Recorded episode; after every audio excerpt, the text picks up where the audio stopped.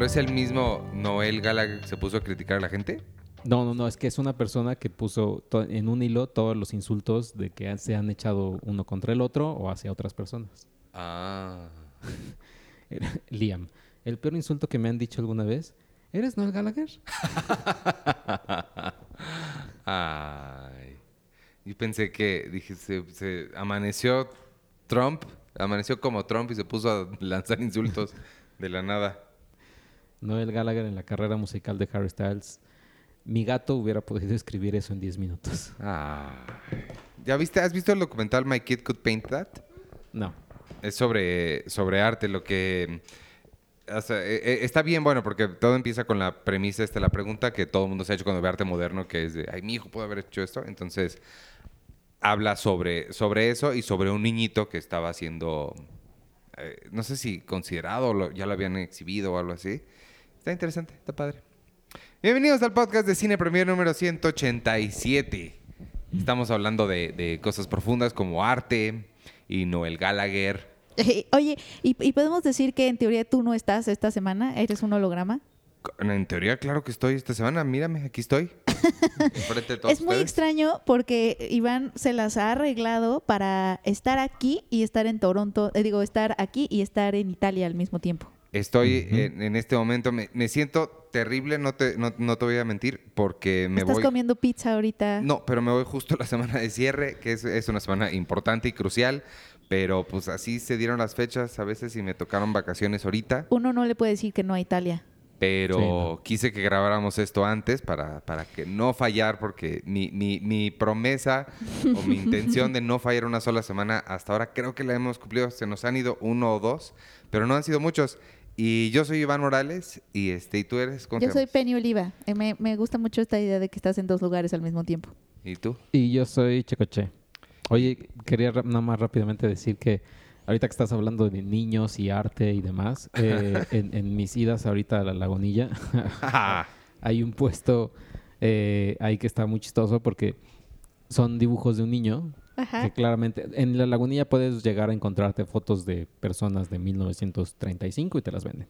Ajá. Eh, cortes de periódicos, etcétera. Pero en un puesto hay un hay dibujitos de niños y pregunté así de Dibujitos, espérame, dibujitos hechos por Hechos niños. por niños. Ok. dibujitos hechos por niños y ya pregunté, ¿y cuánto cuesta esto? Y en eso sale sale un niño y dice, hola, 30 pesos. Y yo, ah, ok. Aquí está el artista. y, y es su hermano o algo así. Y, llega el, el hermanito, también como unos, unos siete años, ocho. Hola, sí, yo los hice. ¡Wow! Ay, no. ¿Y no trae boina? No, no trae boina ni nada. Son, Una claramente, bufanda. son claramente dibujos muy mal hechos. Nada, no es cierto. No, son claramente dibujos que se- seguramente son de, de- de su escuela, o sea, de que en clase de dibujo o algo así. Y, y ya, obviamente cuando, cuando aquí está el artista y todo, dije, ay, sí, en una de esas sí se lo compro, pero era del precio 30 pesos y dije, no, no, chavo, no, no me sale. Ay, qué hermoso. Pero sí. Está padre tratando de hacer pero, además, pero además, ¿cómo Está- presenta a su hermano? Aquí está el artista. Ay, no. Oye, nos, Es de me, las cosas más bonitas que he escuchado. me hubiera gustado que saliera con boina y bufanda boina, a la bufanda. Iñárritu- a la Ah. Ay, imagínate. Está muy bien que desde chiquito se crea su arte. Sí, no, claro. Y yo sí lo hubiera comprado si me hubiera dicho, pues 10 pesos el dibujo. Dices, bueno, ahora le va. Eh, nos vas a llevar a otro mercado, no a la lagunita, pero a otro. Sí, Al de no, Valderas. Al de... No. Al de Valderas no, ahí Bueno, o están sea, los de- Polly Pocket. Al de Valderas sí, pero hay otro. Es uno, es uno que está en Cuauhtémoc. Casi como a tres cuadras de la Arena México. Ok. Ahí hay muñecos también.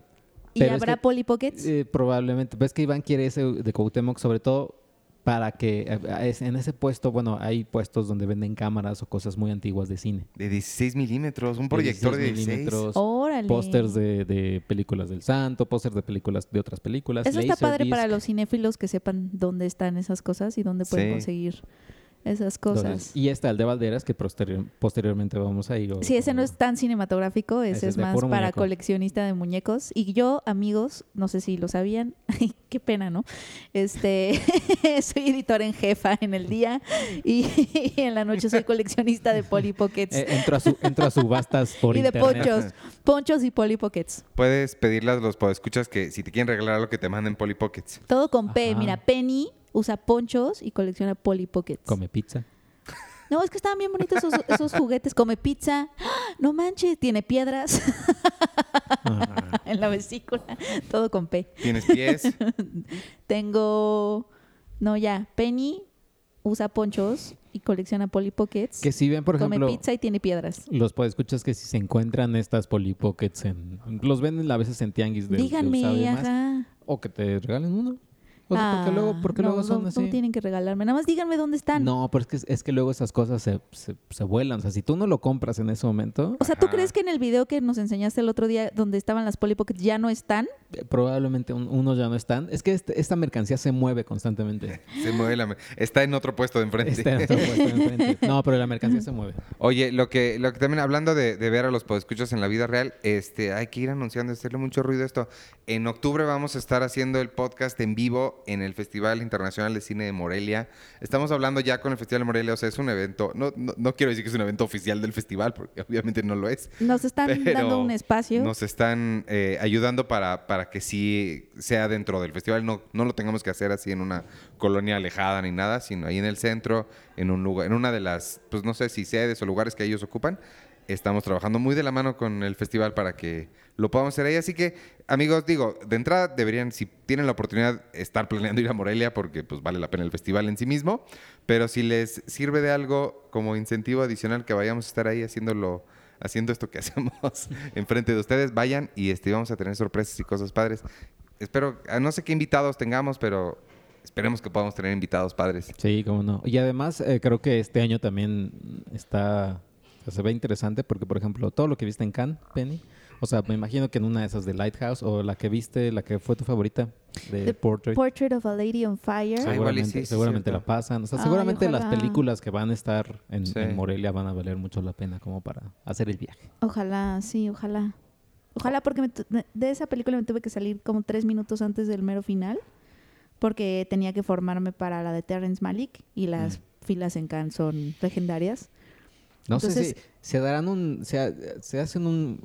Hay, hay un round, un quién vive entre Cannes y Comic Con. Es que las de Comic Con hasta para, ir- para ir al baño. No son- creo, porque las de Comic Con sí son de días. En Cannes no son de días. Sí, no, acá no son de días, pero es que acá no son de fans, somos prensa. Sí. Somos todos los de prensa los que estamos formados. Y vemos a los que tienen gafete de mayor jerarquía pasar y vernos así como, hey, suckers. Oye, hablando de Cannes y de prensa y de filas y de hacer cosas, este, no vamos a hablar de ella ahorita porque todavía no es momento de su estreno, pero nada más quiero anunciarles que ya vimos Sergio y yo Once Upon a Time en Hollywood. En Hollywood. Este, la nueva película de Tarantino y ya la platicamos. Después nada más les quería presumir que ya la vimos porque está padre. Me falta poner en mi, en mi Twitter, pero sí estaría bueno. Sobre todo creo que yo la disfruté más porque estaba viendo o estoy viendo las películas que ha puesto Eso sí. Tarantino. Sí, nada más quiero eh, recordar, creo que ya lo hablé en el podcast pasado, pero sí, Sí. decirles rápidamente que si pueden vean eh, las películas, estas ahorita que les voy a mencionar, las voy a poner en, en- el Twitter. Pero eh, CC and Company, que de hecho sale en la película, en Once Upon a Time in Hollywood, si pueden ver, vean CC and Company, está mala, iba a decir como la fregada, pero no, no como la fregada, pero sí es una película que sí, sí es Difícil. Sí es difícil. Eh, vi The Secret Invasion, que es como Inglourious Bastards, pero eh, obviamente en los 60. Ajá. Juntan a un grupo de personas, ya sabes, el experto en, en hacer explosivo, el experto en hacer eh, fraude. Y los juntan. Eh, uno de ellos es Ed Byrnes. Que Ed. Ed Byrnes, para que no sepan, él sale en Vaselina. Ajá. Es el, el host del concurso de baile de Vaselina. Y él, eh, Leonardo DiCaprio, eh, le gustó mucho las películas que Tarantino le dejó de ver de, de muchas, pero le gustó mucho las, las de Ed Barnes, las de, este, eh, las de este actor. Sale en The Secret Invasion y The Secret Invasion, que es esta película de un grupo de personas que van a la Segunda Guerra Mundial. a- Suena también medio Ocean's Eleven-esca. Exacto. Sí, tiene mucho, tiene mucho ese sentido. Lo que sí es que tiene una escena que sí me, me- me rompió el alma porque sí, sí dices, ¿cómo es que pueden hacer, hicieron esto en los 60? Ajá. Eh, a él les va el spoiler, por. Pero eso es, es un hombre eh, y una mujer que están, o sea, uno de los soldados que, que casi no habla, eh, y con esta mujer que tiene un bebé, y los dos están como escapando, no sé qué, vienen los alemanes, casi los van a, a descubrir, ellos están como en un cementerio porque es muy silencioso el lugar, y el bebé está llorando y entonces como que le tapan rápido, o sea, al bebé para que no, no llore. Ajá. Y ves así a los alemanes buscándolos, corte a la carita también del bebé así como que sin, sin decir nada. Alemanes, corte al bebé que ya está como que moviendo más. Corte a así, ya, ya se fueron, ay, qué bueno. Ven al bebé muerto. O sea, lo mató, No. el- eh, o sea, po- por, para que no hiciera ruido le, le tapó tanto la boca Ah. que lo asfixió al bebé. No. Ah, he escuchado de eso. O sí. sea, y el, Sí. sí, el momento, sí, sí, hasta yo sí dije, ¿por qué me pusieron esto en esta película que se ve que es así Ay. super Ocean's 8, Ocean's 11? Ajá, como. En el pianista pasa algo similar. No me acuerdo, ¿sí? Sí, no se ve, pero cuando los, bueno, agarran a toda la familia de, de Adrian Brody, está una chava llorando y él, él pregunta, ¿qué le pasó? Que por favor ya se calle porque ya los tiene atarantados con, con, pues, con sus lamentos y le dicen, es que le tapó la boca a su bebé para que dejara de llorar y que no, lo- no los encontraran, pero lo asfixió sin querer. Ay. Pero en esa película te lo esperas porque es del. Claro, solo, lo, Sí, sí, en solo holocausto, en el holocausto te esperas todo. Ay, en esta feo. no. Bueno, ahí está eh, Secret Invasion, CC and Company, Gunman's Walk y... y que no tengo el otro. Gunman's Walk es un western y Any Gun Can Play también son westerns. Eh, uno protagonizado por el mismo Ed Barnes, este actor, y otra por eh, William Smith, si no me equivoco. ¿Will no, Smith? no Will Smith, William Smith. Eh, pero ahí voy a poner varias, varias de las películas. Hollywood Man, que es sobre un doble, Ah. un, un stunt en, en Hollywood en los 60 eh, que le quiere hacer una película y lo- le van a hacer un, un, este, un fraude. Es un medio de acción y todo. También acaba muy mal la película. la- es, es- es- es malona. Pero sirve para que te des una idea de lo que quería hacer Tarantino y sobre Sí. todo lo que él, él- él- él quería enseñarles a, a, me imagino, a Leonardo DiCaprio, a Margot Robbie y a... a- ¿Cómo se llama el otro muchacho? Brad Pitt. Brad Pitt. ¿Cómo se llama ese muchacho? Que por cierto viene a la Ciudad de México, Que por ya, ya- viene ya a la se sabe. Bueno, y cuando escuchen esto ya vino a la Ciudad Ya de vino. México. Ya vino. Oigan, también, ¿sabes? Una gran compañera de la película también es la revista de Cine Premier de agosto, porque trae portada de Once Upon a Time in Hollywood y todos los secretos y, y la entrevista que Iván le hizo a Tarantino Que y Iván a Brad Pitt y a. Leonardo DiCaprio. Entonces también, así, vean las películas que dice Checo, pero también compren la revista para ir preparados a ver la película. Sí, porque tú que estuviste en el set y que... Perdón me por mi decías- anuncio. Me decías que hay muchas cosas detalladas, ¿no? Sí, sí, sí vale mucho. Creo que, eh, o sea, va a valer mucho más la pena lo que decías cuando salga el Blu- Blu-ray, que le puedas poner pausa y ver todas las cosas de atrás, porque sí estaba el set muy impresionante y este y va a lucir más cuando te puedas detener a, a ver cada una de las cosas específicas. Oye, Cool. este, mm, pues esta semana se estrena eh, Playmobil. Historias de oscuridad, ¿cómo se llama? Historias, para- historias de miedo para contar en la oscuridad, que de esa al ratito que llegue Arturo nos contará. Tú no la has visto, ¿verdad? No. Tampoco. Tú nada más la vio él, tú tampoco. Sí, yo no he tenido chance tampoco. Eh, Where You Go Bernadette, se supone que ahora sí la van a estrenar. No, se pasó a octubre. Perdonen. Se pasó octubre. Este mm, es la nueva Richard Linklater que con Kate Blanchett y pues yo tengo muchas ganas de Han verla, estado pero moviendo mucho. nada más no la quieren estrenar aquí. Amante fiel, Booksmart creo que es la, la más Booksmart, padre de esta semana. de Booksmart. La y este y, un- y una mexicana que se llama Mentada de Padre que nosotros no la hemos visto pero nada más vimos el tráiler cuando fuimos al- a la presentación de videocine este es con Héctor Suárez no y Osvaldo Benavides Osvaldo Benavides, Héctor Suárez, el Diablito, el que no sé qué es eso es el Diablito y, y otros varios ahí. pero Booksmart que le pusieron en español La noche de las nerds. La noche de las nerds Te gané. este me ganaste y esa sí la vimos ¿tú la viste tú Sergio No, no lo he visto. Ah. Que sí la quiero ver en pantalla grande. Está bien cool. Está bien cool. sí. Cool Es- es la palabra, de hecho. Cool. Cool. Sí. Booksmart es la es la ópera prima de Olivia Wild. Wilde no, A quien recordamos por no ser Olivia Moon ser la, una de las doctoras, Doctoras de Doctor de House. Doctor House. La más guapa de todas. Ella es la que, la que tenía una enfermedad. Creo que se le murió su esposo en Doctor House. Creo que algo así. Tenía un dramón también. De- Era esa enfermedad de qué? Pues tenía una enfermedad que se iba a morir joven. Que su mamá lo- la, la tenía. Sí, bien guapa.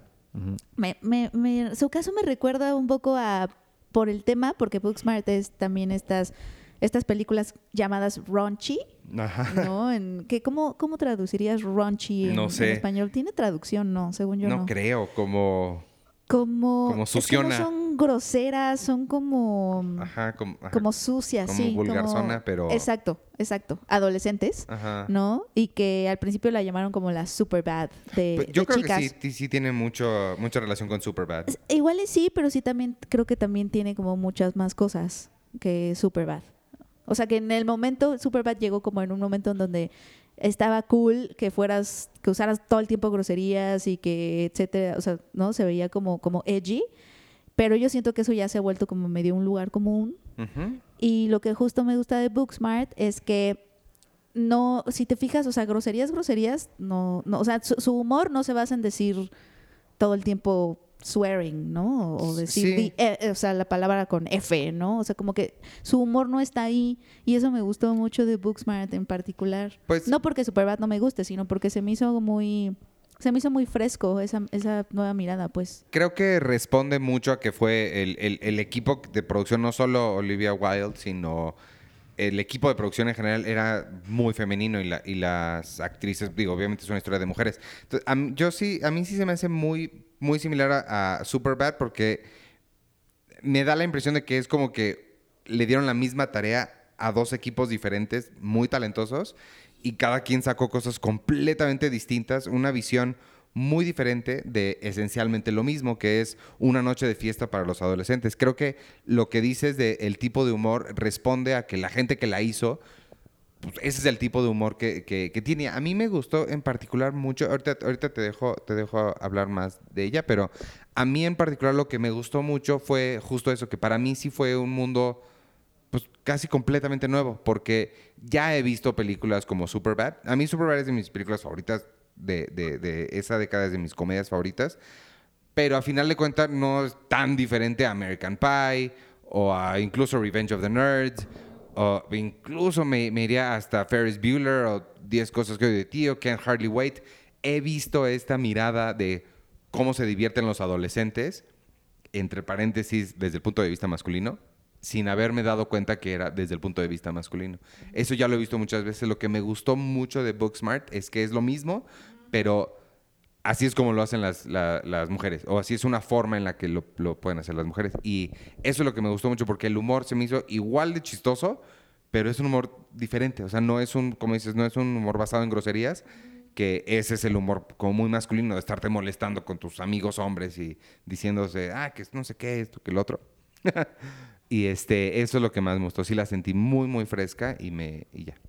Sí, sí, no, yo, o sea, como que concuerdo y creo que por eso es importante, digo, ahora que están todos estos debates y que mucha gente se siente a la defensiva cuando hablas de que es importante tener un- la mirada femenina también ahí, no porque los hombres no puedan hacer historias con personajes femeninos, que creo que ahí esa es, esa es la confusión, ¿no? Cuando, cuando se escucha que hay chicas o, las mujeres están clamando porque también tengan la misma oportunidad de contar historias este y, y, se, y hay mucha queja de por ejemplo en festivales como no cuando Venecia o Toronto sacan una selección predominantemente masculina y hay críticas la gente se lo toma muy o sea muy a la defensiva porque dicen pero es que pero es que o sea pero, pero, pero, ¿por qué a fuerza tienen que haber mujeres? O sea, si estos hombres están contando historias de mujeres. De hecho, creo que el, el director de Venecia dijo eso. Sí. Dijo que no tenían muchas directoras mujeres, este, pero que, pero que las mujeres estaban ahí porque eran, eran, todas las películas tenían eh, historias que estaban, que giraban alrededor de la experiencia supuestamente de una mujer, de un Las- personaje femenino. Las musas. Y eso es, pero eso es muy distinto, eso es en Ujú. no entender.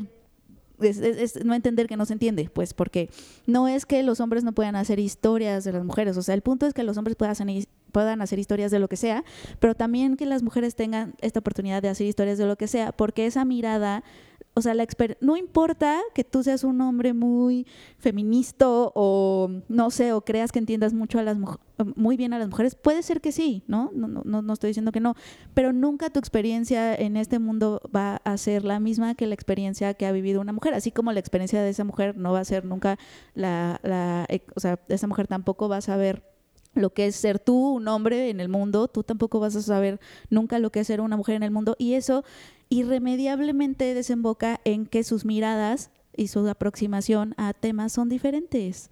No me- uno uno mejor que el otro, pero son diferentes. Y, si- y ese es, ese justo es la riqueza de permitir que también las mujeres cuenten historias de lo que sea. Y si pueden contar sus propias historias, pues mucho mejor. O sea, sí va a haber como, va a haber, va a haber una diferencia. Y creo que aquí se nota, ¿no? Porque además Booksmart también es este eh, es la relación entre ellas, sí, eso también lo, creo que lo comentábamos tú y yo, Iván, cuando la vimos. La relación entre estas dos mejores amigas es muy diferente también a la relación que tienen los, los hombres que protagonizan esas películas que tú mencionabas hace ratito, que es más como de me vale absolutamente todo. Estas chicas se quieren muchísimo, o sea, y, y me gusta mucho que esta película justamente profundiza y es raunchy y es, es este, pues medio vulgarzona y, no, o sea, no, no le da miedo incomodar, ¿no? En temas o, o, o, o, explorar la sexualidad, etcétera, pero al mismo tiempo explora lo que es la relación entre dos chicas, o sea, en la adolescencia, que es que sí es diferente, ¿no? Bueno, supongo, sí, sí es Bueno, diferente. Yo creo que sí es diferente. O sea, esta Por- como hermandad, sororidad que hay entre ellas me pareció también muy interesante. O sea, estas cosas que, se- que es muy chistoso en la película, que se ven y empiezan como a decirse piropos así a lo est- O sea, esa es la forma como de molestarse, pero es como de, oh por Dios, es que tu belleza brilla, no puedo verte directamente a la cara. O sea, como que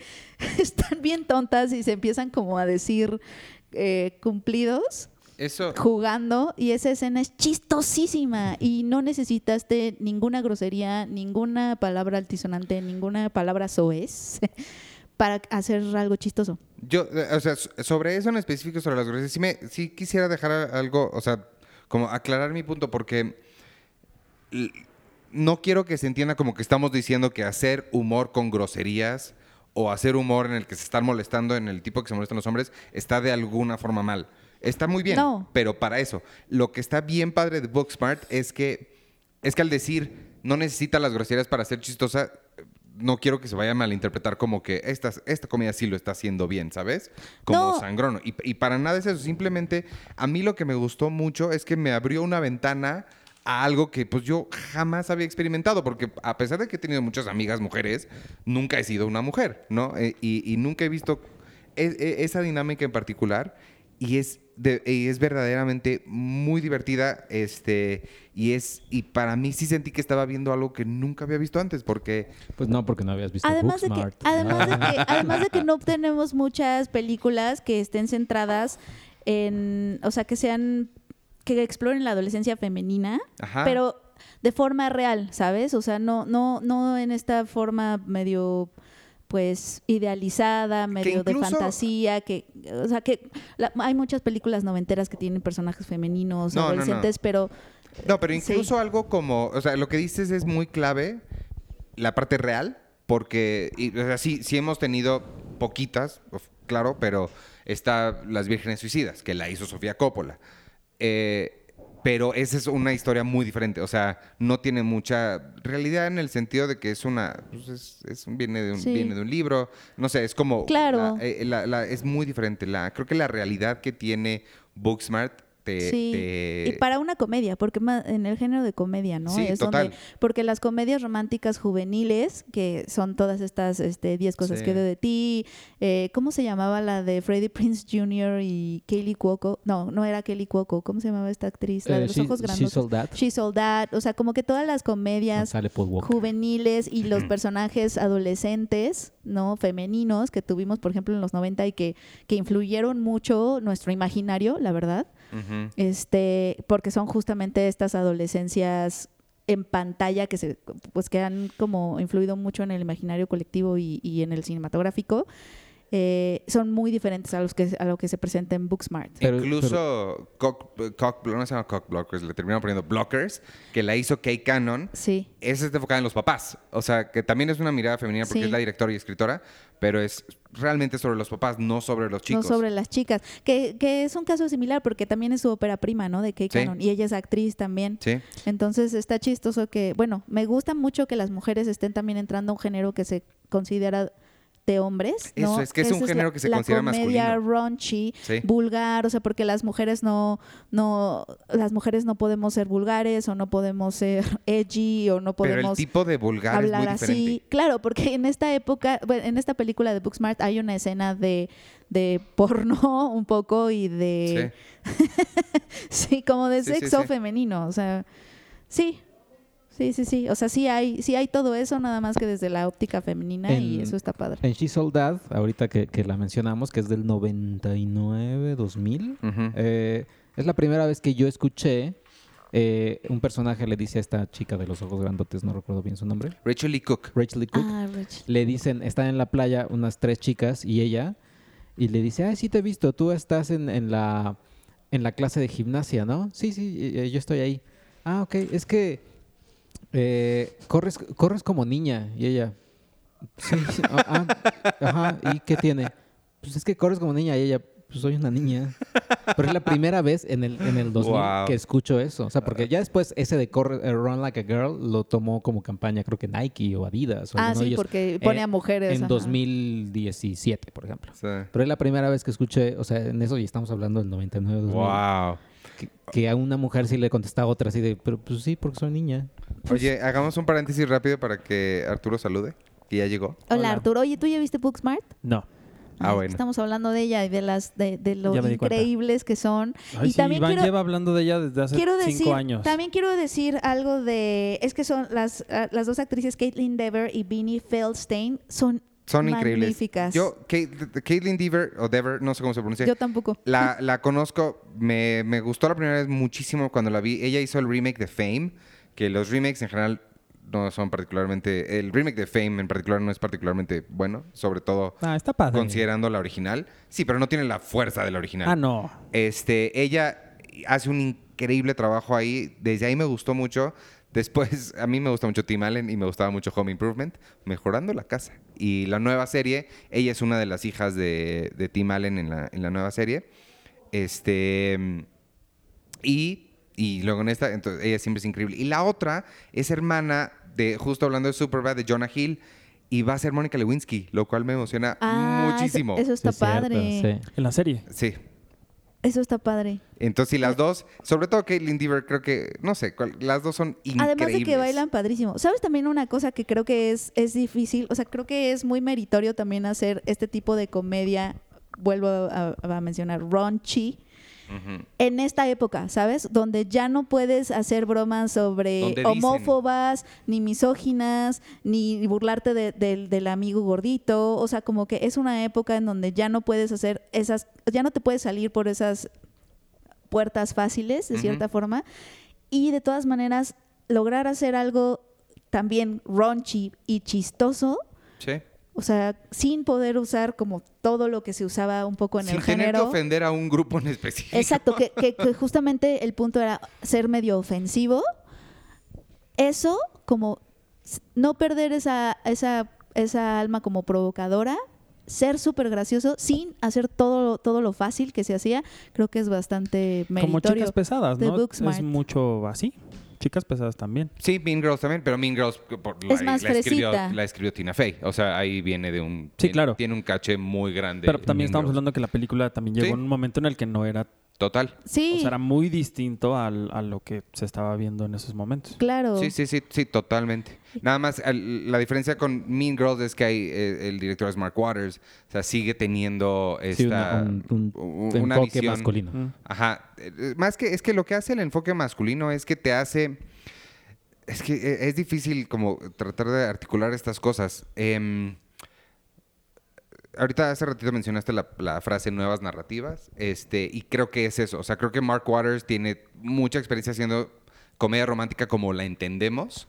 O comedia como la entendemos. Y pues eso es seguir los pues las fórmulas que ya conocemos. Creo que Olivia Wilde sí está cambiando un poquito la fórmula porque se sale un por naturaleza de quién es, por ser quien es, ya naturalmente se va hacia otro otro Y- pequeño lado. Y es un poco lo que tú decías, creo que tú lo hiciste muy bien, como no es que eh, los hombres justo estén mal, digo, dependiendo, ¿no? Pero no es que los hombres estén mal contando ciertas historias como, como saben hacerlo, ¿no? Y que se ha hecho todo el tiempo. Pero necesita, o sea, la necesidad de que la otra mitad del mundo también cuente historias La responde mayoría, a eso. Las mujeres son Ajá. mayoría.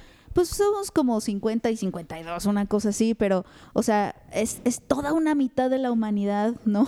Que también tiene ciertas miradas y que nos la estamos perdiendo. O sea, el punto es que haya ambas, el punto es que todo el mundo pueda contar las historias que quieran. Los hombres puedan contar historias sobre hombres y sobre mujeres y que las mujeres puedan también contar historias sobre hombres y sobre mujeres. O sea, Sí. es eso, pero tener esa mirada es muy enriquecedora porque te abre justo ventanas. Es como para el beneficio del espectador. Sí, y, y no crean que el discurso eh, No es porque feminista uno- está como ahí. No es, no es una película de, No. de protesta. No es que uno se va a reemplazar a otro, pues es simplemente, y se ve en géneros como este incluso, o sea, Sí. que podría, o sea, comedias raunchy que podrías decir, ay, ¿eso qué? O sea, pues, ¿qué importa? O sea, ¿qué importa que en las comedias raunchy las mujeres no estén represe- o sea, las mujeres no estén detrás de cámaras, ¿no? ¿En qué importa? Si es un género ahí para divertirse, no, sí importa. Importa porque para beneficio del espectador tenemos nuevas historias que que se sienten súper frescas, te entretienen, te, te dan un, un punto para identificarte, o sea, chavitas, estoy segura que muchas chavitas se van a identificar con estas chicas, que además y bailan hombres increíble. también. Ahí sí. hay- Hombres también. Ahí o sí, sea, la verdad, o sea, no todos los hombres somos iguales tampoco y yo sí me identifiqué muchísimo con, con ellas, porque al final de cuentas también son niñas en, en la adolescencia, en una prepa. O sea, claro. sí hay muchas cosas que te... Y te abren ventanas, o sea, nos abren ventanas como seres humanos, tener nuevas miradas, ver el mundo a través de los ojos de alguien más siempre es muy enriquecedor y por eso entre más personas, este, entre más miradas tengamos, entre más ventanitas tengamos para ver el mundo a través de ellas, pues es, es o sea, es un win-win. Yo no sé por qué tanto debate, o sea, o por qué no se entiende también, o sea, es un win-win situation. O sea, es para, es para beneficio de los espectadores. Pues eso fue Booksmart, la noche de las nerds. ¿La noche de las nerds? ¿Sí es Sí. noche? La noche de La las noche Ah, pero es que no dijimos de qué se trata. ¿Quién quiere decir de qué se Ah, trata? pues se trata de dos niñas. Dos niñas Se que llevan eran... hablando 40 minutos de la Sí, es película. que y nos no- pusimos a no analizar. dicho- Eso, esas son las Son- buenas reseñas. Sí, porque además luego los trailers que no te cuentan la película, dices, dices, Es "Ay, sarcasmo, sí, ya se me antojó. No, no, Ah. o sea, es No, que sí, ya, pues- ya está vendida la película, para mí ya está vendida. Sí. Son dos niñas que eran muy nerds en la escuela y el último día de clases están, eh, se enteran de que las otras niñas que ellas veían con ojos medio malos de que se la pasaban en fiestas y haciendo babosadas y todo, como cualquier adolescente, también estudiaban y también las metieron, entraron a las mejores universidades y se dan cuenta ellas dos que no era necesario pasar toda su prepa encerradas en un libro, entonces deciden meter toda la fiesta que no se echaron en tres años en una sola noche. Y, y entonces se está van, padre. se van de fiesta toda la noche. ¿Y por qué estamos hablando de ella? ¿Se estrena ya? Se esta estrena ahorita. Se estrena esta semana. Ah. Junto con historias de terror para Ah, dormir en la de oscuridad, de, la cual nos Uh. vas a hablar. Porque llegamos a la sección y, Guillermo del Toro. Y Guillermo del Toro. Eh, hoy, eh, un día en la vida de Guillermo. ¿Cómo se llamaba la de esta de este señor? Nada más. Esta o- semana con esta De Unzawa. semana- Esta semana que en paz con Guillermo del descanse Toro. la sección no de Unzawa. Esta semana con Guillermo el Toro se comió una torta ahogada. Ay, Este- Esta semana con Guillermo Toro dio un discurso increíble cuando le dieron su estrella en el Paseo de la Fama Que de esa fue Hollywood. la semana pasada. Sí, Ah, sí. Sí, la fue la semana semana pasada. pasada, amigos, sí. sí, estuvo bonito. Porque padre. no sé, hubo un chavo que llevó la bandera y, y se, la, se la aventaron, literal. Y él, porque ya sabes que a Guillermo le gritan algo y él, sí, sí, a huevo, tráemela, pásamela. sus, R- sus publicistas han de tener siempre miedo cuando sale. Sí, sí. No, pues o sea, la, la gente, por ejemplo, en el Festival de Guadalajara, cuando está con él, que así organizan todo para que todo suceda de una forma en la que no sucede. Porque que si el niño, que si el autógrafo, que si la foto, que bla, bla, bla. No, pero bueno, aquí le- alguien le, le pasó la bandera y, y aparte era muy chistoso porque la mitad de la gente que estaba ahí hablaba español. Entonces de repente como que él se le iba un poco el inglés español. Sí, sí, a huevo, give it to me. Así como Ay, muy... qué bonito. Porque no sabía... Es más, hasta los fotógrafos que estaban ahí enfrente de la estrella del Paseo de la Fama, que se la, que se la por fin se la develaron. eh, por favor, Guillermo, here, Ah, aquí, derecha. Así, ah, eh, derecha. ellos mismos tratando de hablar español para que Guillermo les, les hiciera caso. Y bueno, lo bonito fue que él agarró la bandera y la besó y fue como un momento muy, muy bonito. Pero bueno, eh, esta semana estrena Historias de Medio para contar en, en la oscuridad, que está dirigida por André Obredal, que es el director de mm, Troll. eh, de Troll Eh, la autopsia de Mary Jane. Oye, No, el Jane nombre- Doe. Esa cosa. El nombre de Mary André Watson. Obredal es de estos, es de estos nombres que me causan ansiedad porque parece que hay un typo. Es una medicina. Obredal en lugar de. Obredal. Y aparte su- Orvedal, la oh. O tiene una cosa. Ajá. Le voy a me- me- recetar Me, causa, o- Obredal me causa la noche. neurosis. Me Sí. causa neurosis porque sí, según mi cabeza debería ser Orvedal y no Obredal. Obredal. O sea, es, es difícil. Pues sí. Pero. Y Andrea así de director ¿Por? así, ¿Así gracias. me llamo? Gracias. Seguramente eso dicen No voy a de cambiar nosotros. mi nombre porque a Penny no le gusta. Exacto. No, pues bueno, eh, la, la historia esta- de esta película es eh, los libros de este hombre. Ay, se me fue el nombre. Schwartz. Eh, Schwartz. Schwa- no, Schwartz no es el de. El de Once Upon a Time in Hollywood. También. Pero puede haber muchos Schwartz. Sí. Bueno, no me acuerdo del autor de estos libros famosísimos Schwartz, de historias de miedo para contar en la oscuridad. Que Yo conocí un Matthew Schwartz. Pero no es el de, el de, el de Snoopy. No, ¿cómo crees? No, no, no, no, no. No, no, no. Ese es Ed Ese Schultz. es Charles Schultz. Charles Schultz. Ay, bueno, perdón por los nombres. Pero bueno, eh, entonces esta- estos son tres libros de, es- son tres, es una antología de leyendas, básicamente de, de terror, que son historias de miedo que se han contado a lo largo de toda la historia, que se han recopilado, se recopilaron más bien en estos, en estos textos. Y además de, de lo, de lo padre de la narrativa, de cómo contaban estas historias, había en la edición original en inglés unas ilustraciones eh, muy padres que eran dibujadas como con lápiz. Mm, que tú las ves y pues sí, sí está, sí es muy Guillermo del Toresco para tenerlo en tu pared y así, porque son bastante impresionantes. Y entonces Guillermo vivió toda la vida obsesionado con estas cosas. Hubo eh, por ahí alguna conferencia donde él dijo que cuando se encontró un original de estas, de estos dibujos, dijo, puta, ¿pago mi hipoteca o, o me compro, me compro el dibujo? Entonces pues, se compró el dibujo, evidentemente. Ay. Y, y esto, estamos- hablando de que fue cuando él llegó a Estados Unidos después de haber filmado Cronos, que debía la hipoteca de su casa, que vendió su coche, que no tenía dinero y vivía ahí en un departamentillo en Los Ángeles bastante feo. Entonces él decidió como buen coleccionista comprar ese dibujo. Y a partir de ahí pues siempre tuvo como estas ganas, como muchos de los proyectos que él ha tenido, de, querer filmarlo. Y al final esto la oportunidad se dio cuando él estaba rodando La forma del agua. El rodaje se fue muy, mu- se, se extendió muchísimo, fue muy complicado. Él ya dijo que, pues bueno, ha sido uno de los rodajes más complicados. Se Y estaba entonces- divorciando, ¿no? Eso también debe... No sé si ya se ¿No? estaba divorciando o todavía no, porque según yo se divorció después de que estrenó la película. O sea, en ese inter entre Venecia y el Oscar fue cuando él se divorció. Ok. Pero bueno, entonces eh, ahí tomó la decisión de, de, híjole, yo no lo voy a poder hacer, que lo haga alguien más. Cosa que a mí me parece muy sorprendente porque, digo, a, a mí me cuesta mucho trabajo decir, Sí, lo- a- aquí, por ejemplo, lo así, sabemos. No, no, no, yo quiero escribir de Friends. o sea, que me cuesta mucho trabajo decir a veces que no a algo que quieres hacer mucho. Entonces él dijo que no y buscaron a André Obredal, que es el director de La Morgue y de, y de Troll Hunter. Y em, cuando entrevisté a Guillermo me dijo que básicamente lo que él quería en, en esta película era un director que pudiera tener esta mezcla entre, pues, una maestría en, en- en el, en el lenguaje del, del horror, mezclarlo con también una película que fuera entretenida.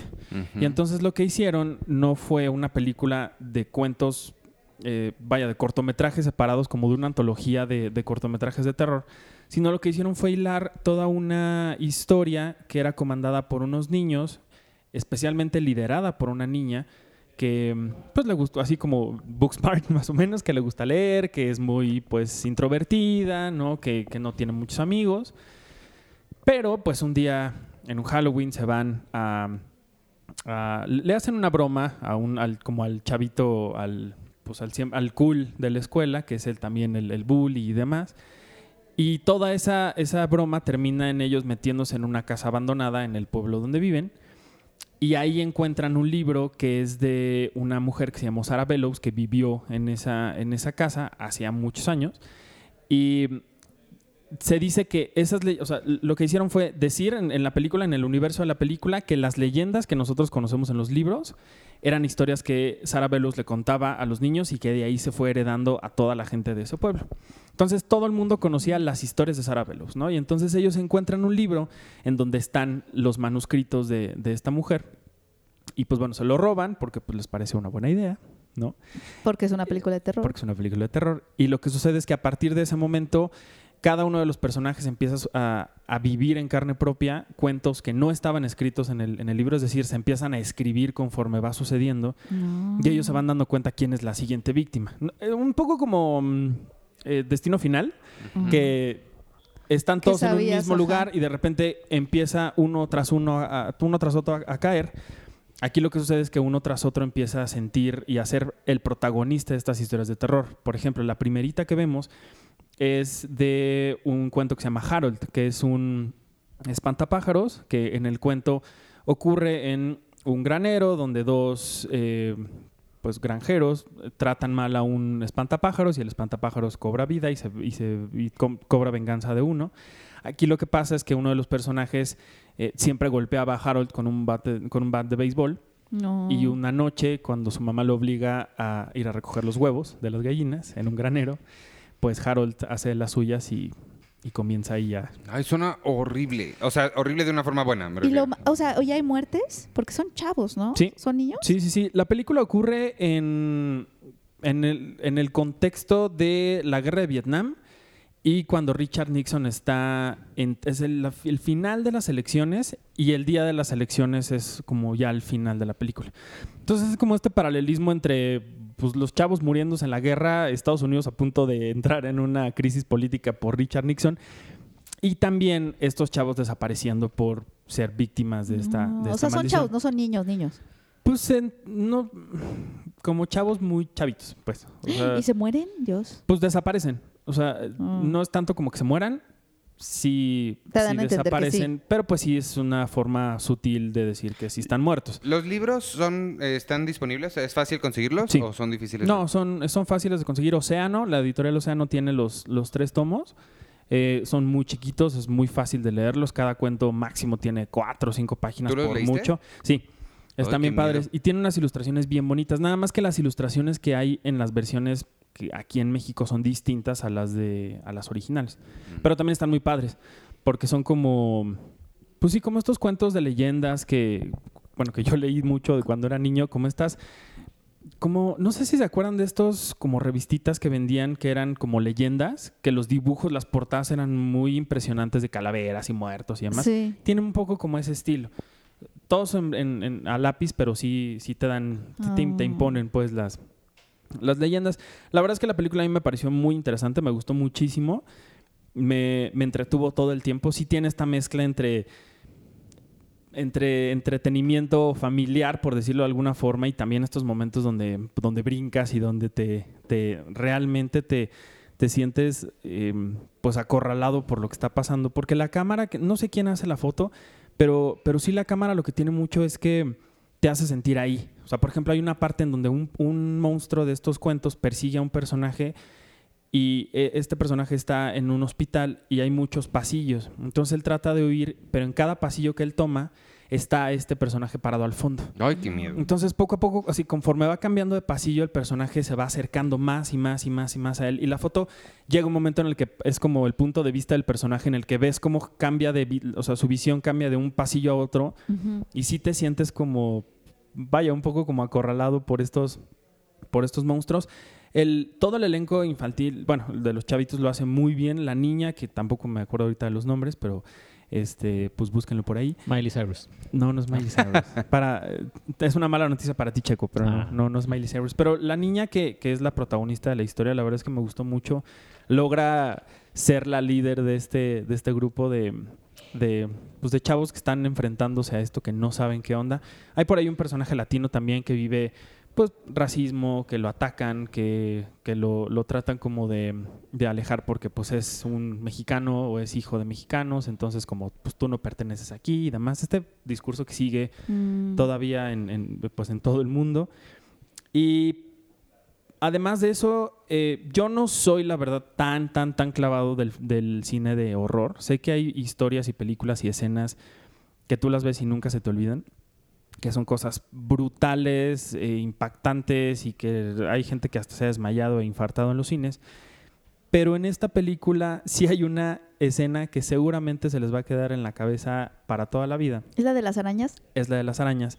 No se las quiero arruinar mucho, pero involucra a una araña saliendo del cachete de alguien.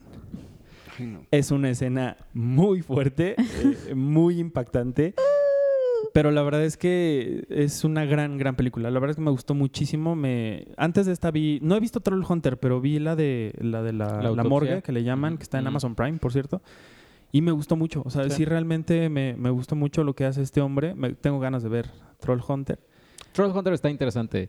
Eh, la, la fotografía la hace Roman Osin, que él hizo la fotografía de Orgullo y Prejuicio de 2005, la de Órale. esta... ¿No es Ang Lee? Mm, ¿Es Ang Lee? Eh, Edgar Wright. No, No, Orgullo- Joe- Orgullo- Joe John Wright. Joe Joe, Wright. Wright, Joe de, Wright. de Keira Knightley. Wow. Porque Keira Knightley y Joe Wright son como... Pues es como su musa, ¿no? Más o Para menos. sus películas de época. Sí. Y la fotografía también la hizo la de la autopsia de Jane Doe, Mm. Roman Osin. Ah, pues ya ves que tiene muchas, muchas secuencias iguales donde te están persiguiendo en estos pasillos largos, oscuros, eh, que sí te hacen sentir parte de. Sí, eh, evidentemente es dirigida por André, pero sí se nota muchísimo la mano de Guillermo, se nota cabrón la mano de Guillermo como productor. Hay muchas escenas que así si no está si no sabes si estás viendo un clip de Crimson Peak o de Scary Stories, mm, como que dirías, ay, a ver, dame un segundo para ¿Cómo ha de ser colaborar? O sea, si tú eres André Ov- Ovredal y estás en un proyecto que era, además era el, un sueño por cumplir de, Ay, sí, de, de quien te contrató, Sí. básicamente. Qué cabrón. este, ¿cómo, ¿cómo será esa colaboración? O sea, a mí me ha pasado que, que eh, por X o Y he llegado a hablar con gente a la que admiro mucho y no puedo ni hablar. O sea, como no puedo opinar. O sea, me, me pregunta mi opinión y no puedo. O sea, como que nada más quiero decir algo que le guste a esa persona. O sea, como que esas presiones sí son, sí son reales. Sí. Y me pasa como a niveles, ya sabes, yo, ¿no? O sea, a nivel Hollywood tienes a Guillermo del Toro y te está diciendo, ¿qué opinas? ¿Qué hacemos aquí? Y tú, ¡ay, lo que tú quieras! no sé, o sea, no sé cómo, o sea, cómo será esa, me da mucha curiosidad como el, el insight de las pláticas que tienen o, o que el mismo Guillermo tiene, sobre todo como considerando lo que tú decías, que era algo que él quería hacer entonces, y Sí. que no pudo. Entonces es muchísima presión para la persona que está viniendo, ¿no? Sí, y, y además, eh, cuando entrevisté a André, me decía, es que es algo que no te atreves ni siquiera a soñar. O sea, es algo, o sea, el hecho de que Guillermo te apadrine para hacer una película, es algo que tú ni siquiera te atreves a soñar porque lo ves como lejano, imposible, este hombre, ¿cómo se va a fijar en mí? Y de repente que alguien te diga, oye, es que Guillermo pensó en ti. ¿Qué onda? Ajá, ¿Le pensó entras? en ti, además pensó en ti, entonces es como de no lo quiero decepcionar, o sea, entras con muchísimas presiones en tu cabeza. ¿Cómo manejas eso? No sé si estaría padre preguntarle a Andrea así como, ya dinos, o sea, que, que- que no, no, no querías como, Hay un, ¿dormiste?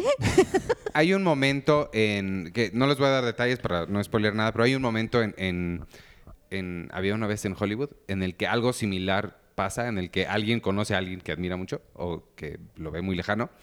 Y creo que por esa escena es donde lo que le están diciendo a Tarantino que es su película más dulce, porque sí ves la reacción de esta persona y sí es como. O sea, todo eso que acaban de decir se ve que le está pasando por la cabeza como, esto está pasando realmente, esto realmente está pasando, no esta es la circunstancia que me llevó a que esto pasara. Pero aparte es súper sí. contraproducente porque justamente en ese momento es donde tienes que sacar tu mejor yo Sí. y no puedes porque estás totalmente intimidado. O es como Paul Thomas Anderson con Stanley Kubrick, ¿no? Cuando Ajá. decías que, no necesitas más gente, ¿no? ¿Tú sí? ¿Por qué tienes tan poca gente en tu set, no? Que le dijo Paul Thomas Ajá. Anderson a Kubrick, Kubrick, no, pues tú, tú cuánta gente ¿Tú tienes. No, no, más? los mismos, los Sí, mismos. no, no, no, no. Solo yo, yo hago todo. Sí, hay una cosa muy, muy interesante que Guillermo y André dicen que, bueno, o sea, Guillermo dice que él eh, respetó todas las decisiones de, de André. André dice que sintió que Guillermo eh, respetó todas las decisiones que él estaba tomando. Pero sí hubo una cosa en particular que Guillermo le dijo, tú no te preocupes que yo me encargo, que fueron los monstruos. Y, y justo es porque Guillermo quería recrear tal cual estos dibujos que él ten- tiene en su casa y llevarlos a la, a la pantalla. A los artistas con los que ha trabajado él ya en varias ocasiones les dijo, miren, quiero hacer esto, pero quiero hacer esto. O sea, no, no quiero que reinventen, no quiero que, que transformen esta idea en algo distinto, no quiero que le cambien, quiero que sean estos dibujos dibujados a lápiz que él define como dibujar con humo, casi casi. Quiero que los llevemos a la pantalla tal cual. Y quiero que los llevemos al set. Entonces, muchas veces, eh, sí, evidentemente hay CGI, pero hay muchos monstruos que, o la mayoría de los monstruos estuvieron en el set. O sea, los construyeron Con para razón, que el, estuvieran el ahí. Harold ese, el espantapájaros, yo no he visto la película, pero vi el tráiler y los dibujos y sí se parece muchísimo. O sea, Sí, sí, sí. está, Sí, está cañón. sí está muy bien Y está padre porque leer los libros antes de ver la película no es necesario, tal cual. O sea, no, no necesitas porque sí, al final de cuentas es una cosa, pues, independiente de, de- de lo que vemos en los libros, pero sí hay cosas y hay guiños al- a, los libros y a, la- a los cuentos.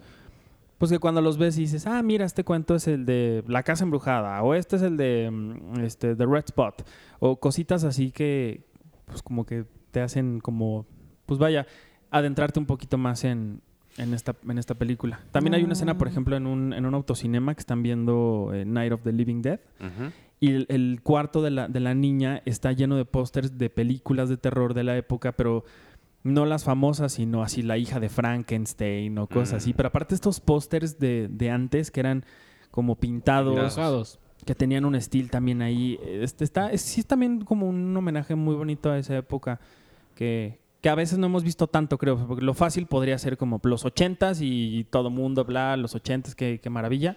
Sino que se fueron 20 años antes para ver como qué otra cosa podían encontrar. Me gustó Oh, mucho, la verdad. Qué cool. Pues eso, ahí tiene sus dos recomendaciones. Creo que son suena como dos excelentes películas esta semana. La Noche de las Nerds y La Sí. Noche de las Historias que no quieres que te cuenten para que no te duermas en la noche. Oye, yo nada más quiero decir una última cosa, así una ultimísima, ultimísima cosa de Booksmart que me impresionó mucho. Ajá. El tema de la masturbación. En la película se toca el tema de que se masturban los personajes. No, no me Las acuerdo, do- las dos chicas. Y la forma en que lo, en, en que hablan, entre ellas hablan muy natural de que hay un peluche en la casa de Ah, una sí, de ellas.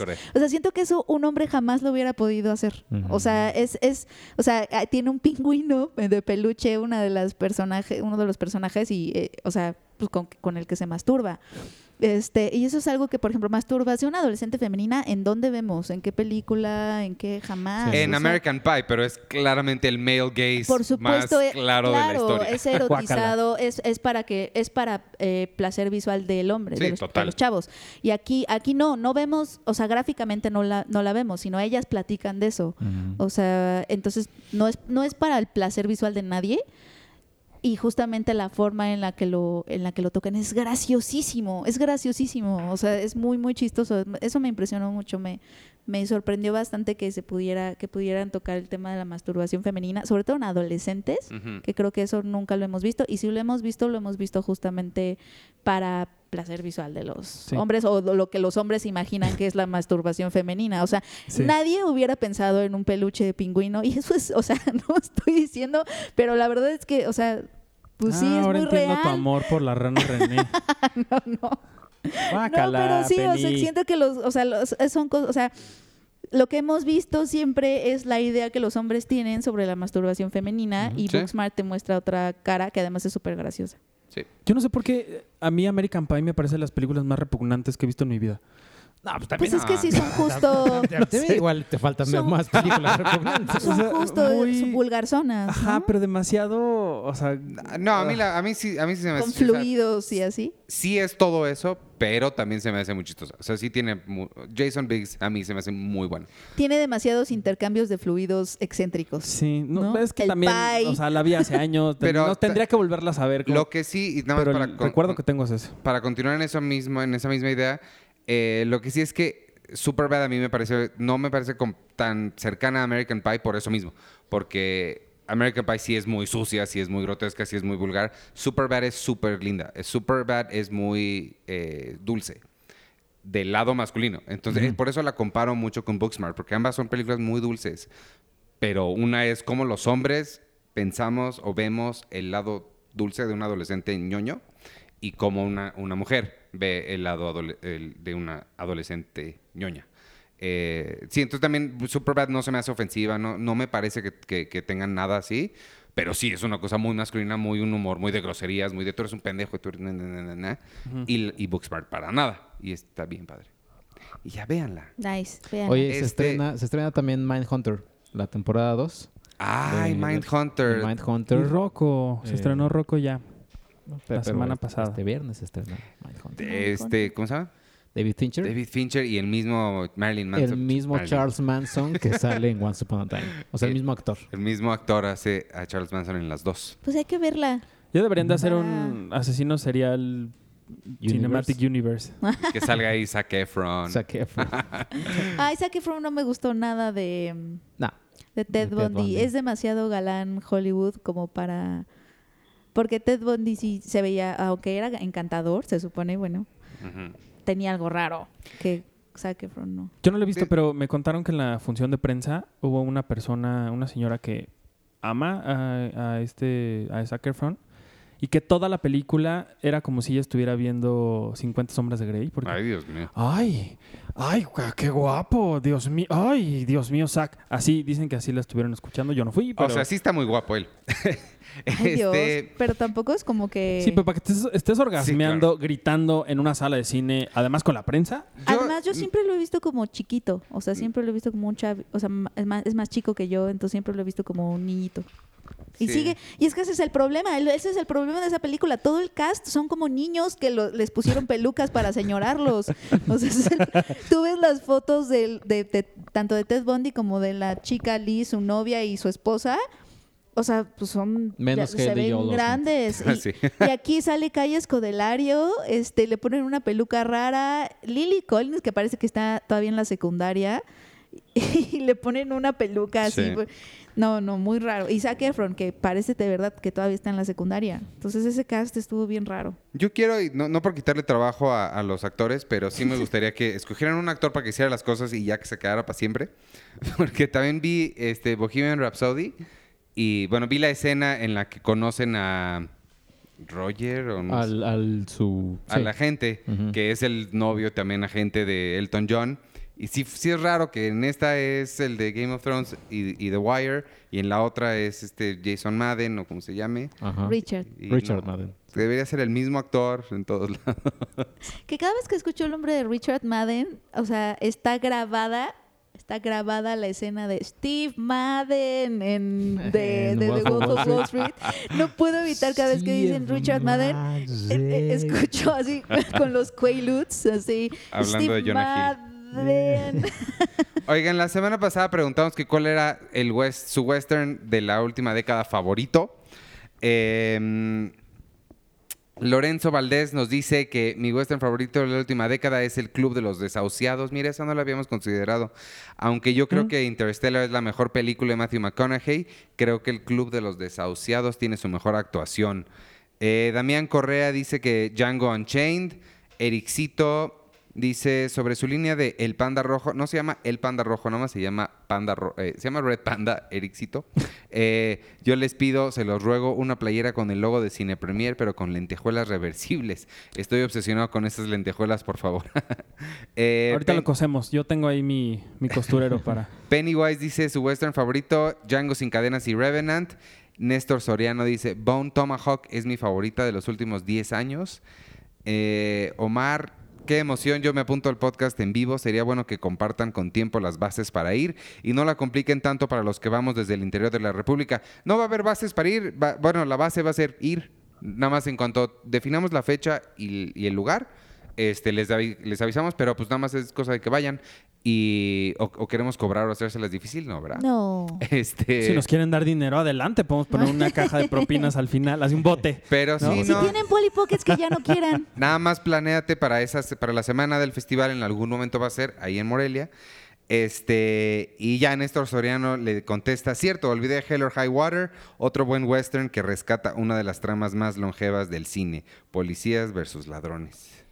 Eh, Yo tengo Richard Van, mi western de esta década es Hostiles. Eh, Ah, Ciro Vera es Django. Iván, esto es un reclamo. ah, caray. Ya saca el site para comprar las playeras de Cine Premier. voy, espérame. El, Ah, el lunes fui a Six Flags y me tomaron una foto. Noté que la playera que me dieron con mi suscripción ya casi se está borrando. Ah. Eh, les quería pedir un favor. En la siguiente revista podría sacar las mejores comedias de la década. Oh. Eh, Uy. Uy, entonces no estás leyendo nuestra revista. Ahora yo tengo un reclamo para ti. ¿Quién? ¿Cómo se llama? eh, Ciro Vera. Amigo Ciro, yo tengo un reclamo para ti. El de las comedias ya salió. ¿Y lo escribí yo? Y nos acabas de decir que no, lo- no leíste esa qué- revista. Quiero híjole, pensar que no ¿eh? compraste solo esa. Qué Eh, fuerte. ¿Qué fue la de Julio? Julio. Fue la de julio, fue la del mes pasado, amigo. Y dice, yo ayudo si quieren, pero necesito verlas. Y, la no, escribí yo, pues. nomás te aviso.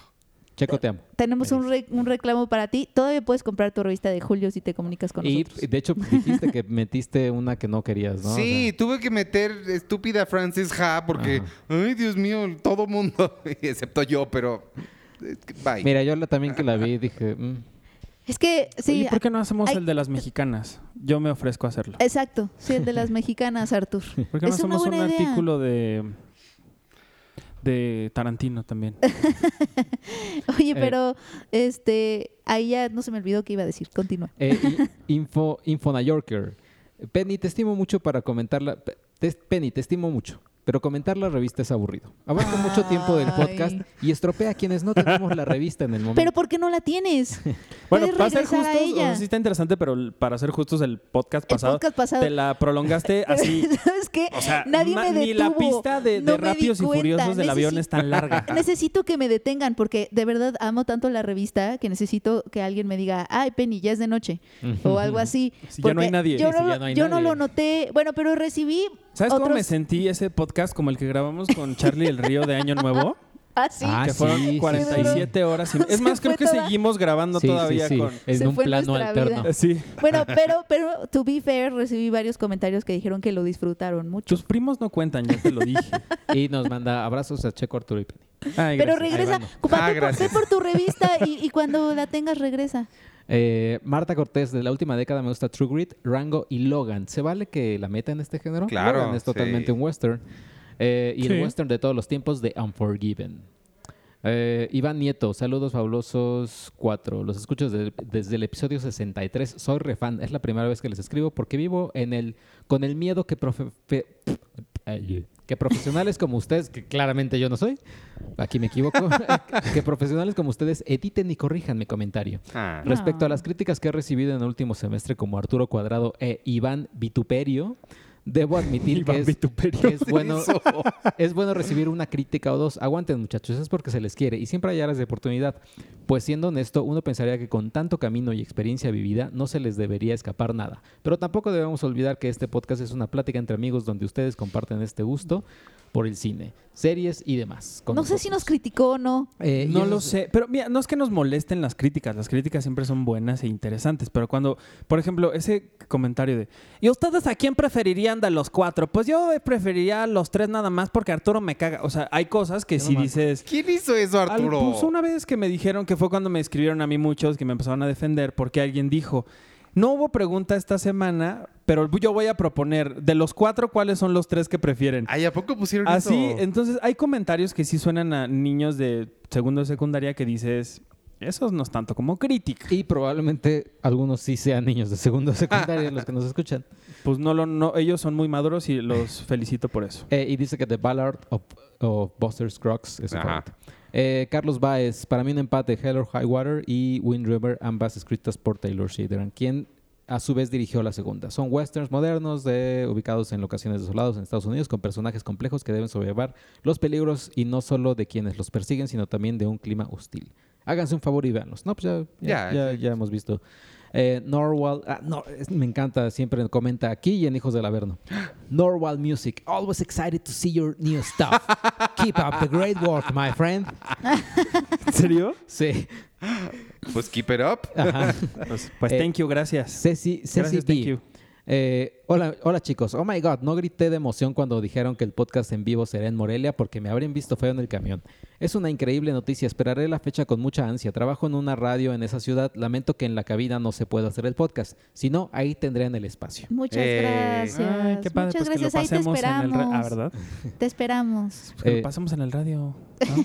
Luis Estardo Escobar, eh, hola Cinepemer. Antes que nada, yo compraría sus productos, playeras en especial. Mi western favorito es Rango, es increíble. Checo, tienes razón, el pollo campero es delicioso. Si tuviera la oportunidad de visitarlos en México, les llevo una caja. El sabor fuera del restaurante se mantiene por 24 horas al Ah. menos. Eh, Carla Elizabeth, Cinepremier impresa La La La podría durar tres horas y yo feliz. Ah, ya ven. Sí hay, cu- sí hay audiencia. Y además trato de hacer que la plática no sea nada más de los artículos, sino que contemos cosas interesantes de ellos. ¿O no? Y, y dice que es de la Ciudad de México, pensaba ir al Festival Morelia, pero si el podcast en vivo va a ser allá, definitivamente voy a ir. Y Ah. eh, eh, nuestro amigo con su avatar de Peña Nieto, con su Costecho. Ya vi la camarista y sí me gustó. Gracias por la recomendación. Y hablando de cine mexicano, ¿no han sabido nada de Masacre en Teques? Era uno de mis estrenos más esperados del año, pero no he visto ni tráiler, ni sé de la fecha de estreno, ni nada. Yo sabía que viene para un festival, o que iba a estar lista para un festival de género. Eh, ya Macabro anunció su, su selección oficial. Macabro, por cierto, en uno de sus jurados es checo. Simón. Y, y además va a estrenar, va a tener el preestreno de Midsommar. Sí. Y va a traer películas bien, bien padres. Sí, sí. Pero ahí no, se pero no anunciaron eh, Masacre en Teques. Todavía queda. eh, ay, ¿cómo se llama? Este. Feratum. No, Feratum no. Mórbido. Feratum era en septiembre y no han ah, dicho sí, nada. es cierto, Gerardo. Este, mórbido. Mórbido. No sé si vaya a ser para mórbido. Eso me chismearon. No, no estoy seguro de, de si sí vaya a ¿Qué ser tal, o no. que, ¿qué ¿En tal que, lo metieron a concurso a Morelia y está en la selección En una de esas. En una de esas. Y Masacre en Teques trabaja mi amigo Argel. ¿Mm? O Israel, uno de los dos. Son gemelos. Están bien bonitos los dos. Qué padre. Y lo que sí es que, pues bueno, es una- al ser una película, un slasher, yo creo que sí se han de estar tomando su tiempo en hacerla, pues, pues bien. Sí, ¿no? claro. O sea, Matar a una persona no es de un día al otro. Sí. No, pero los efectos y, o sea, que no sea la sangre digital como las de las Wachowski. Que, la- una- ellos produjeron una de, no me acuerdo cómo se llamaba. Ahorita no- me voy a acordar el título, pero es una es una película eh, Ninja Asesino. Ah, ya. Ah, bueno. La produjeron ellas Sí. y su sangre toda era digital y se veía así chafísima. Y dice que Logan es... eh, no estoy seguro que sea que cuente como western, pero sí, sí cuenta como western. Sí, sí cuenta. Y finalmente Marisol Morales, me choca porque tengo memoria de pez para películas y siempre me baso en lo más reciente que he visto, así que la balada de Buster Scruggs es mi western favorito, es el que tengo más fresco. Es un Y buen... es bueno. Ahí sale este hombre, el que eh, platicamos ayer, el que sale en Once Upon a Time. Ah, creo que sí. este, Pero no me acuerdo cómo se llama. Sí. Bruce Dern. ¿No? No, no es este. No, sí. ¿Sí? Ah, Este... Hablaron de mentada de padre Ya. ya. y dijeron lo que Mabel publicó en su Twitter. No, no la, no la, no la he visto. La crítica todavía no la, No, no la publico. No, no, es No. que Mabel puso que en la conferencia de prensa la primera pregunta fue algo así como cómo se sentían de hacer una película que no se había visto desde Amores Perros. Un y- cine mexicano que no se había visto desde Amores Ajá, Perros. entonces no sabemos si esa persona vivió en Timbuktu durante los últimos 20 años y regresó y apenas vio Mentada de Padre. Pero creyó pero- que Amores Perros eh, fue hace 10, además. Ah, bueno, también de, aquí- de 10 para acá es cuando más cosas ha Pero habido ¿Cuál es la, la, re- la relación? No, O sea, ahorita, ahorita No, no hay tal, no hay tal relación. Nada más quería mencionarlo, Arthur. No, no, Dice- no, no, no, no, no, La relación entre amores perros Es y... que dice, ahí te va, ahí te va Ah. el tuit de Mabel. Oigan, no. Decir que Mentada de Padre es cine de calidad mexicano como no se había visto desde Amores Perros Ah. es una aberración. Órale. Sí se enteraron de La Camarista, Niñas Bien, muchísimos otros filmes, amigos de la prensa. Es que No, sí, sí, también. sí Pero está- la prensa es pases. Pero es que espantosa. luego, luego a esas conferencias, las de muchas de, de videocine, porque hay mucha, hay muchos también periodistas de farándula, más que de cine. Eso sí. Este, Es gente que no ve nada. Exacto, o sea, o que ve te- o sea, o que está más, o sea, más bien cubre tele abierta, este, farándula, o sea, televisión mexicana, etcétera. Sí. No está muy al pendiente de lo que está pasando en el, en el cine Pero- nacional. Y entonces sucede que, en- que en esas películas en particular, donde está como también los periodistas de farándula, hacen preguntas así, o, o luego son súper groseros, ¿no? Son los de Son "Shh, re- espantosos. Marimar, Marimar Vega, Marimar, Sonríe. sonríe, no sé qué. Oye, ¿te acostaste con no sé quién? Sí, o sea, Así. es eh, eh, sí. Y yo, Pero- yo creo que ha de haber sido uno de sus No, pues qué padre su gremio. Pero ¿eh? mira, es Pero que- no es el de aquí, es el de Sí, es farándula. el de farándula. Pero mira, ahí yo, por más farándula que seas, me acuerdo de una máxima que me ha dicho mi mamá siempre. Sí, es, sí, no sé. Tú no preguntes pendejadas. O sea, si vas a levantar la mano y vas a hacer una pregunta, no preguntes pendejadas. De un porque- tema que no dominas, pues nada más haces Exacto. la pregunta. O es sea- que editorializó. Ajá, exacto. Ajá. Editorializó. Órale. Y pues no. Bueno, pues vámonos, entonces nos escuchamos la semana que entra. Yo soy Iván Morales, me pueden seguir en arroba Iván Morales y en todas las redes de Cine Premier, arroba Cine Premiere, con la E al final, en Twitter, Instagram, Facebook, en Spotify. Eh, no se pierdan, Arturo ya está haciendo planes para regresar el podcast de Friends en una modalidad muy eh, particular y especial e innovadora para, Ambiciosa. para ¿eh? nosotros Ambiciosa. al menos. Ambiciosa. Y Oye, ambiciosa. Espérense al 22 o al 29 de agosto un, una sorpresa bonita. ¿Ya viste lo Este- del Lego?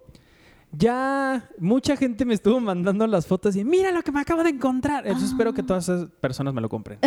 Y, si Porque no está precioso. si no, está, no saben de qué está hablando, pueden buscar en cinepremier.com.mx, Lego Friends, y ahí lo encontrarán. Este, además de eso, no se pierdan el viernes Hijos del Averno y el lunes el nuevo de Seinfeld, un episodio a la vez. Y ya.